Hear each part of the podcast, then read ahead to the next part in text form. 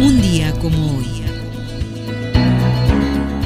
10 de noviembre, pero de 1862 nace Camilo Arriaga, liberal precursor de la Revolución Mexicana.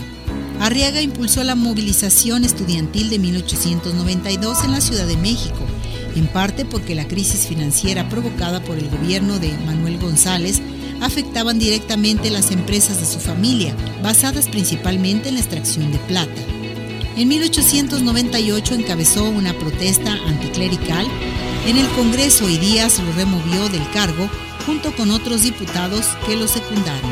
Identificado como antiporfirista, en particular en su lucha contra Bernardo Reyes, Arriaga se ve obligado a huir y a refugiarse en San Luis, Missouri, Estados Unidos, en donde colabora en Regeneración, El Hijo del Aguizote y El Diario del Hogar.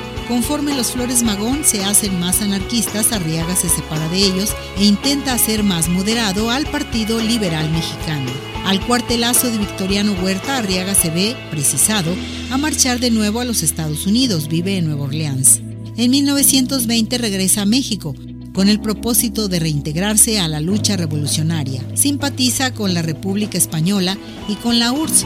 Se opone al fascismo europeo y a su versión mexicana, el sinarquismo. Muere el 26 de junio de 1945 en la Ciudad de México. Conoce más con Arriba Corazones.